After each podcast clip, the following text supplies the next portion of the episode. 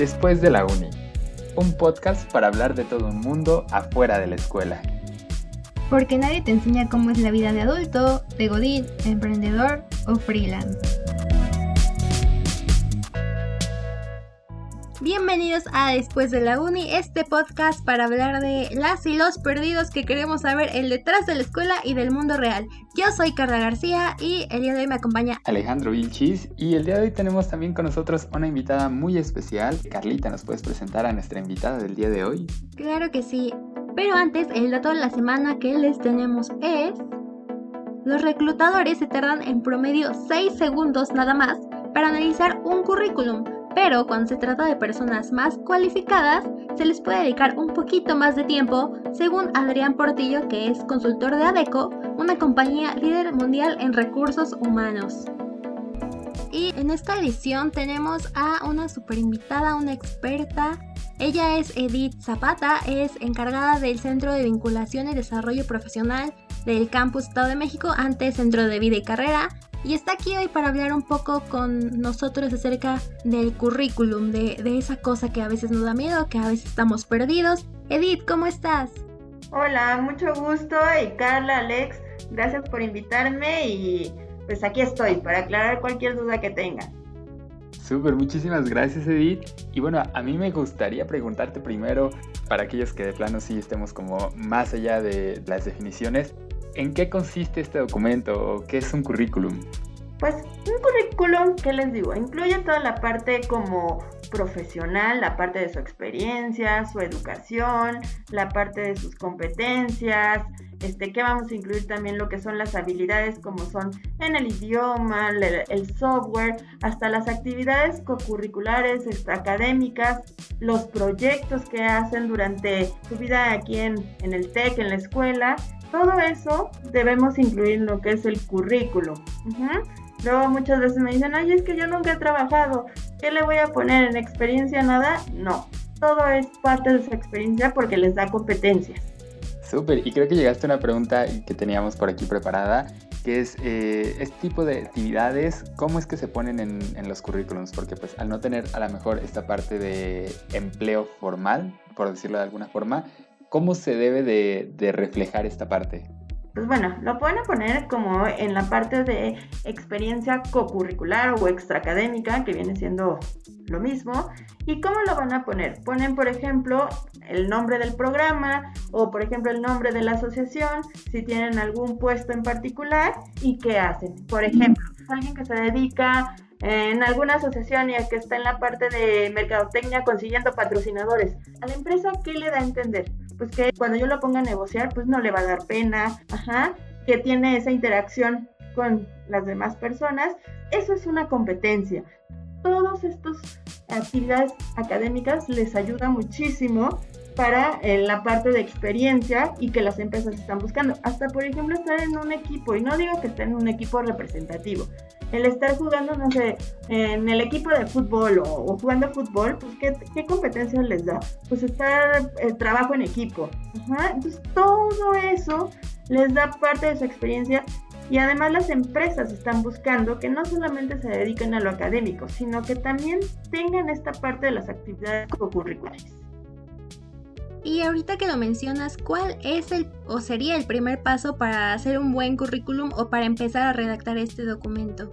Miren, una cosa es, van a poner, hasta se oye como muy obvio, pero sí poner su nombre, sus datos de contacto. Yo siempre les digo, no pongan los datos de contacto ni al final ni en la mitad. ¿Por qué? Porque se pierden. Y por ejemplo, si me ponen ingeniero industrial y estoy buscando un ingeniero industrial y no me bajo más allá, digo, no trae datos de contacto. Pues siempre los datos de contacto deben ir hasta arriba, después de su nombre, después les sugerimos que hagan un resumen de su perfil, no pasando de los 10 renglones, después la parte de su experiencia co-curricular, luego su educación, pueden ser educación continua que van toda la parte de los cursos, talleres, eh, después va la parte de los idiomas, el software. Y otra cosa es que deben de poner, por ejemplo, el idioma y el software por niveles, ¿no? Avanzado, intermedio o básico, porque si lo ponen, como luego vemos currículums que dicen 80%, 70%, pues es que eso es como muy subjetivo, ¿no? Este, ¿cómo, ¿cómo puedes saber que si es un 80 y no un 85? Entonces mejor por niveles o si tienen la certificación, pues mejor poner la certificación B2, C1 o el puntaje del TOEFL. Ahí es como deben de poner por niveles lo mismo del software, avanzado, intermedio o básico y también poner la parte de sus actividades co-curriculares, como por ejemplo igual alguna actividad de arte y cultura, deportes, que eso podemos jugar mucho si la ponemos en experiencia co-curricular o la ponemos como actividades co-curriculares. Y también los proyectos significativos que ustedes realizan en alguna materia, si es que no tienen experiencia laboral. Súper.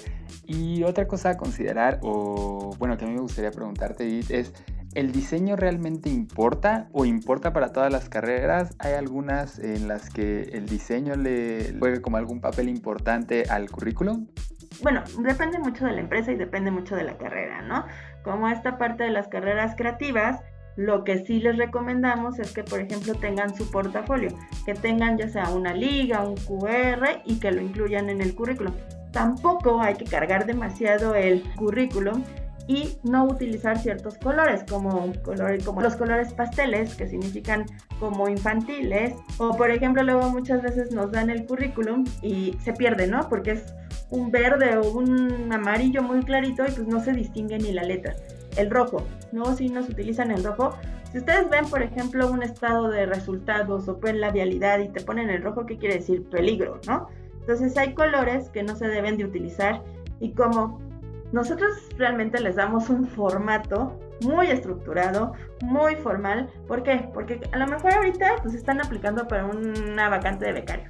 Pero cuando ustedes estén más grandes, que aplican para una gerencia, una dirección, pues no le van a poner ni las florecitas, ni el color rosita. Entonces por eso nuestro, nuestro formato de currículum les pedimos que sea como muy muy estructurado, muy serio, a lo mejor utilizar colores azules o grises, ajá, para no meterle tanto color y que ese formato les sirva, por decir así, para toda la vida, ¿no? Y les reitero que todas estas carreras creativas pues sí necesitan tener su portafolio, que es más importante tener su portafolio en una liga, en un QR, eh, ajá, tener su demo reel, eso es lo que necesitan. Y una pregunta aquí ligada a esto es, si tenemos nosotros ya un currículum, ¿lo podemos usar para mandarlo a varias empresas o varias vacantes o necesitamos personalizarlo para cada una de las que aplicamos? Yo les recomiendo que hagan, que tengan uno como muy general, que por ejemplo que si yo te digo, Carla, necesito tu currículum ya porque tengo una vacante, me lo des, ¿no? Que esté muy general. Pero sí podrían hacer uno dependiendo de la vacante o de la empresa. Pero sí les recomiendo tener uno muy general por si te lo piden para allá. Porque si luego lo modifican, le cambian, se tardan y a lo mejor pueden perder esa oportunidad. ¿Y cuáles son esos criterios que necesitamos tomar para personalizarlos o adaptarlos a las vacantes? ¿Hay alguna fórmula o se siguen algunos parámetros? Pues más bien sería relacionado a la vacante que están aplicando. Eh, adaptarlo y hacer énfasis en algún proyecto que tenga que ver con esa área. Súper. Y ahora yo tengo una duda, a lo mejor que se va hacia el lado contrario. Y es que creo que a lo mejor ya hay ciertos eh, detalles como el que nos mencionabas ahorita, a lo mejor de colores que no se deberían de usar. Pero ¿qué son esos eh, errores más comunes que se cometen al momento de hacer un CV y que consideras que deberíamos de evitar sí o sí? La ortografía. Ajá. El inglés. No sé por qué siempre si lo hace en el currículum, no sé, en Word, le quita el acento al, inglés, ¿no? Entonces, pues es, no dice inglés, dice inglés. Entonces, cuidar muchísimo, creo que cuidar la ortografía. Puede pasar cualquier cosa, pero que no tenga errores ortográficos porque entonces quiere decir que es una persona descuidada. A lo mejor se le fue, pero eso da a entender, ¿no? Y también, por ejemplo, sus datos de contacto que estén completos, luego este, se les olvida poner su número de celular completo, y bueno, son detallitos, pero creo que lo primordial sería la ortografía. Perfecto, y también a esta parte de cuando nosotros vemos una vacante, nos gusta, eh, vemos que somos compatibles, a veces pasa que muchos no aplicamos y no aplican porque no tienen al 100% los requisitos que se piden. ¿Eso es aconsejable o tú qué nos recomiendas para las personas que tal vez no están al 100% pero que se creen competentes y creen que pueden lograrlo en esa vacante? Yo les digo, apliquen, porque de todas maneras en este momento no lo tienen. Ajá, el no ya lo tienen de entrada. Entonces, no pierden nada aplicando y puede ser que los llamen para la entrevista. A lo mejor se quedan, no se quedan, pero también les sirvió como una experiencia el ir a la entrevista. Entonces, yo les digo, apliquen. Ajá. O sea, estén seguros de sí mismos y apliquen esa vacante. Les digo, el no ya lo tienen de entrada. Súper. Y bueno, una pregunta que viene relacionada a esta parte de aplicar es ¿por qué medios nos sugieres aplicar o cuál es el mejor medio para poder enviar solicitudes a estas vacantes? ¿Recomiendas usar aplicaciones como LinkedIn, algunas otras plataformas, eh, ir directamente a las empresas? ¿Cómo sugieres que sea esta forma de, de entrega? Pues sí, aplicar, por ejemplo, tenemos lo que es la bolsa de trabajo del TEC. Pueden, por ejemplo, usar OCC. Para recién egresados o estudiantes también existen otras como Big Wanted, compañía de talentos. Y LinkedIn, por ejemplo, yo les sugiero que cuando apliquen por esa plataforma, que traten de buscar al reclutador de esa oferta. Y aparte mandarle directamente la oferta al, reclutador. Y otra recomendación, por ejemplo, si ustedes llegan a buscar a OCC, OCC funciona como una especie de pila, ¿no? Entonces van agarrando, o sea, literal, los currículums que van hasta arriba, ¿no? Primeras entradas, primeras salidas. Entonces, cada semana o cada 15 días que le cambien, si su nombre, que le pongan su nombre completo, a lo mejor la siguiente semana le ponen su primer nombre y su apellido, pero que vayan modificando cualquier detallito del currículum para que se vaya hasta arriba. Entonces sí les sugiero que apliquen, ya la verdad es que siento que no se utiliza que vayan a la empresa y dejen su currículum. Que busquen, por ejemplo, en esta parte del networking, quién trabaja ahí, acercarse a la persona que está reclutando esa vacante.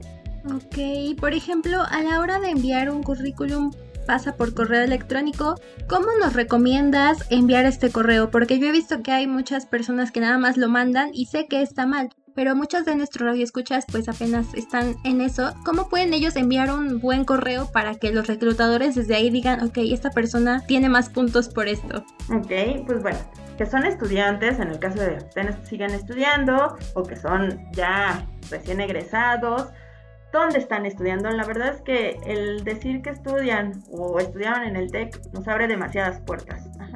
Entonces, este, que estudian en el TEC, que están interesados en aplicar a la vacante, que la vieron, no sé, en la bolsa de trabajo del TEC, cómo se llama la vacante, un pequeño perfil de, un pequeño resumen que diga de, de ustedes, que estudia, estudiante de comunicación, de del Tecnológico de Monterrey, me interesa aplicar la vacante de comunicación organizacional, este, la vacante la vi en la bolsa del TEC, me considero que soy una persona con liderazgo y que tiene la experiencia para aplicar a la vacante este, de comunicación. Pero no solamente, como dices Carla, mandar el currículum, a mí luego me llegan los currículums, yo sé que son alumnos del TEC, porque pues nada me llegan alumnos del TEC, pero sí luego me, mandan el currículum, pero no me dicen ni qué vacante ni nada, ¿no? Entonces, pues sí, como que dar un pequeño contexto. Y también pedimos preguntas para las personas que nos siguen en redes sociales acerca de estas inquietudes que tenían. Y eh, una persona nos preguntó que sí es cierto que los reclutadores nos buscan en redes sociales. Pueden buscarnos, no sé, en Facebook, en Twitter, en estas redes más personales sí, sí los pueden buscar, o sea, por eso yo les digo, si lo van en el currículum, lo más recomendable es que no pongan el, Facebook, porque el o que lo pongan privado ya cuando lo tengan, y que no lo pongan, ajá. A lo mejor el LinkedIn, pues sí es una red profesional. O por ejemplo el Instagram, si, no sé, que, que tengan ahí su portafolio, bueno, sería diferente. Pero sí los llegan a buscar. Otra, otra de las preguntas que tenemos es, eh, ¿se recomienda poner fotografía en el currículum o prefieres sugerir que lo eviten? Mire, depende de la empresa y de la vacante. Miren, ahorita como estamos en esta parte de que no hay distinción, la inclusión, ya no es necesario la foto a menos de que se la solicite. Y otra. Si van a poner una foto, no van a poner, no nos vamos a ir a los extremos. Por ejemplo, la del Facebook, me han tocado fotos que están en una boda, entonces se ven recortados porque estaban con el amigo, o el fondo se ve, no sé, la fiesta. Pero tampoco vamos a poner la foto del, del certificado o del pasaporte donde estamos todos súper serios, que a veces estamos hasta relamidos. Entonces, se puede decir que es un término medio. Ajá, pues sí, con una ropa formal, este fondo neutro y pueden tomarse una foto sonriendo. No, no tan serios tampoco. Y no de cuerpo completo. Tendría que ser como de los hombros hacia arriba y de la cabeza un puño puede ser. Perfecto, sí, es un error que muchos cometemos. Y también otra pregunta que tenemos es si hay alguna longitud deseable o estimada del currículum. ¿Cuántas hojas más o menos debería ser algo promedio para saber si vamos por buen camino o no? Pues yo les recomendaría una sola hoja. El reclutador tiene 6 segundos para revisar un currículum. Ajá. Pues nada más hagan de cuenta que los filtros para ver si un currículum empata con la vacante podría ser el idioma o, por ejemplo, el software si se necesita, este, algún software en particular. Son como de los principales filtros. Entonces, el inglés yo les recomiendo mucho que tengan un buen nivel de inglés. Perfecto. Y hace ratito comentábamos acerca de LinkedIn. ¿Es bueno tener este perfil activo o qué se recomienda postear para hacer una persona pues que llame la atención a los reclutadores si es que nos buscan por ahí? Sí, es bueno tener el LinkedIn y una, un punto es que póngale foto. Porque el no tener foto pues como que da desconfianza. Es uno de los puntos que deben de tener en la parte donde dice acerca de, ahí es donde pueden poner la parte como para venderse, en qué tienen experiencia, cuáles son sus competencias, qué es lo que estaría llamando la atención. Y estar publicando, sí, pueden estar publicando artículos o proyectos en los que participaron. Lo único que no les recomiendo que publiquen en el LinkedIn es, por ejemplo, su título. Eso no es recomendable. Y más que otra cosa por la parte de seguridad. Ok, y también hablando de seguridad, justamente una persona nos escribía, ¿te pone la dirección completa o el teléfono en nuestro currículum? ¿Qué, ¿Qué tantos datos debemos poner y qué tantos datos nos debemos guardar? Ok, bueno, la dirección no completa por esa parte de la seguridad. Podrían dejarlo cuando mucho este, la colonia, municipio o alcaldía. Y el teléfono, pues yo les recomiendo pues sí que pongan el, el celular más que otra cosa, que es donde les van a marcar. Por aquí yo tengo otra pregunta y esta se me hizo muy curiosa y es, si he cambiado constantemente de trabajo, ¿debería de poner todas las oportunidades? Sobre todo pensando en, los jóvenes ahora que de pronto a lo mejor no te gusta un trabajo y te vas a otro, ¿deberíamos de ponerlo o puede ser una señal eh, de alerta? Pues mira, depende de cuánto tiempo hayan quedado, no sé, en ese, en ese trabajo, ¿no? A lo mejor tres meses, dos meses y ya me estoy cambiando, pues no, no es tan recomendable. Ajá, porque eso quiere decir que es una persona inestable. Y aquí también una parte acerca de cómo podemos balancear un poco más desde tu perspectiva que tratas con chicos todo el tiempo, cómo podemos balancear o acomodar más nuestros horarios o tú qué nos sugieres para tener un buen desempeño estos justos seis meses o más en un trabajo siendo estudiante, balanceándolo con la vida profesional. Pues bueno, la mayoría de las empresas para esta parte de los becarios, pues sería que tuvieran como la mañana libre y bueno, y sus clases en la tarde noche, a partir de las 4 o 7 y también, y sí poner, por ejemplo, decirle a la empresa, porque tampoco van a sacrificar la escuela que ahorita es como lo más importante, entonces decir, oye, yo puedo de 8 a 2, de 8 a 1, porque tengo que ir a, o sea, sí dejarlo muy claro desde el principio que tienen todavía que regresar a la escuela, tienen sus materias y no, este, ¿cómo se llama? No dejarlas a un lado. Sí poner esos límites desde el principio, porque si al principio, bueno, ay, pues al fin me quedo, pues se van aprovechando, la verdad es que luego se aprovechan las empresas. Pues muchísimas gracias Edith y antes de despedirnos, no sé si tengas algún consejo que te gustaría darle a todos nuestros radioescuchas. Pues yo les digo, aplican a las vacantes, ajá, atrévanse, o sea, les digo, el no ya lo tienen de entrada. Y, todo les sirve por, experiencia. Nunca digan, ay, es que no me quedé, es que algo le hice. O sea, todo les sirve de experiencia. Entonces, ustedes atrévanse a aplicar. No importa que digan, ay, es que quién sabe si si me van a contratar porque a lo mejor no tengo las competencias, les sirve de experiencia. El ir ya les está sirviendo de experiencia. Ahí tienen otro consejo súper útil y súper importante que hay que tomar en cuenta para todas las personas que tenemos estas dudas. Y ahora sí, muchísimas gracias por tu apoyo, Edith. Esta ha sido una sesión bastante informativa para todos, todas y que se quedará ahí para personas que tienen dudas. Rápidamente, ¿nos puedes recordar las redes sociales del centro de vinculación, por favor? Claro que sí, mira, tenemos nuestro Facebook que es CBDP SEM, entonces ahí nos pueden este, buscar, que ahí publicamos todo lo que son los reclutamientos, las vacantes, los trainees que nos llegan. Entonces, y bueno, y les dejo mi correo, cualquier cosa que necesiten, es eezapata.tech.mx. Perfectísimo, pues muchísimas gracias Edith. Eh, nosotros igual nos despedimos de todos ustedes, recordándoles que nos sigan en arroba después punto de la uni y también al CBDP eh, para poder enterarse de todas estas vacantes, reclutamientos y mucho más. Y también eh, no se olviden de escuchar toda la programación que tienen los podcasts de Frecuencia SEM.